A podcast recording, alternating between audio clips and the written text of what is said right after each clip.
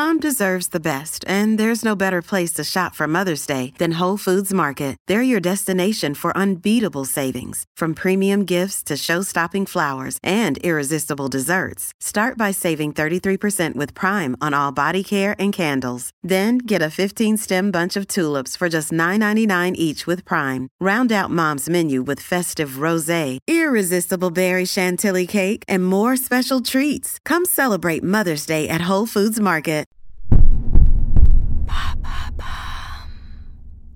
Que veut dire Vélorussion, qui fait son entrée dans le dictionnaire Merci d'avoir posé la question. Comme chaque année à la mi-mai, les dictionnaires Larousse et Le Robert dévoilent les mots qui font leur entrée dans leurs prochaines éditions. Ils suivent bien sûr l'évolution de la langue et ses néologismes, mais aussi les changements sociétaux reflétés dans le langage. En 2023, des mots comme bibimbap, qui signifie riz mélangé en coréen, ou mochi, ces petits desserts japonais au riz gluant, témoignent de l'engouement pour la culture et la gastronomie de ces pays. Mais on trouve aussi réensauvagement, localisme, éco-anxiété ou greenwashing qui en disent long sur la préoccupation croissante pour l'avenir de notre planète. Et parmi eux, il y a le mot Vélorussion. Hein? Mais ça veut dire quoi? Vous l'avez sans doute deviné, c'est une contraction de vélo, comme vélo, avec révolution. Mais c'est aussi l'anagramme de révolution. Le petit Larousse en donne la définition suivante. Mouvement international visant à promouvoir le remplacement des moyens de transport à moteur, y compris électriques, par l'utilisation du vélo et d'autres moyens de déplacement non polluants. Sur son site internet, le mouvement défend Des villes conviviales contre les pollutions chimiques et mentales des moteurs et de la civilisation industrielle qui va avec. On peut aussi voir dans ce mot le changement sociétal qui s'opère en ce moment et qui est encore en demi-teinte. De 2013 à 2018, des compteurs enregistrent une hausse de 20% des cyclistes en France, surtout dans les grandes villes puisqu'on compte 30% d'augmentation de 2010 à 2018 à Paris. Dans les zones périphériques et rurales, son utilisation baisse. Seuls 5% des Français utilisent le vélo chaque jour contre 30% des Danois. Donc c'est nouveau la Vélorussion Eh bien non, l'anagramme est apparu il y a 50 ans. L'origine est controversée mais on l'attribue souvent à Agigi Mouna,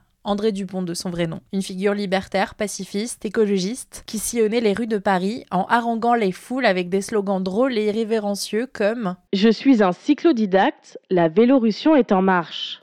Ne prenez pas le métro, prenez le pouvoir. Le jour où un vélo écrasera une auto, il y aura vraiment du nouveau. Des vélos, pas trop d'auto, du gazon, pas de béton, des moutons, pas de canon. Il a participé à mai 68, se dénommait lui-même clochard philosophe, et s'est présenté à trois reprises aux élections présidentielles en tant que non-candidat, comme il disait. La première Vélorussion comme rassemblement a eu lieu en France en 1972, organisée par les Amis de la Terre à Paris, contre un projet d'autoroute qui devait longer la Seine et traverser la capitale. Des mouvements similaires naissent dans le monde sous différents noms. En France, le mouvement a pris un souffle nouveau depuis la pandémie. Dans plusieurs villes de France, des rassemblements ont lieu chaque samedi pour faire du bruit et encourager les gens à se mettre au vélo. Vous pouvez chercher les Vélorussions dans votre ville ou votre région sur les réseaux sociaux.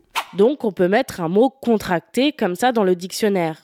Oui, et plein d'autres choses. Par exemple, PLS, le sigle de position latérale de sécurité, est entré dans le Petit Larousse cette année, mais avec le sens qu'il a pris dans le langage courant, c'est-à-dire se sentir très mal, être perturbé. Des personnalités comme Stromae ou Ayam y figurent également dans la partie des noms propres. En bref, les choix des dictionnaires ont une grande part de subjectivité. Par exemple, le conseiller scientifique du Larousse, Bernard Serquiglini, explique dans Le Point qu'il a décidé d'ajouter des anglicismes comme flex office ou greenwashing, tout en ajoutant la mention anglicisme déconseillé. Voilà ce que veut dire Vélorussion.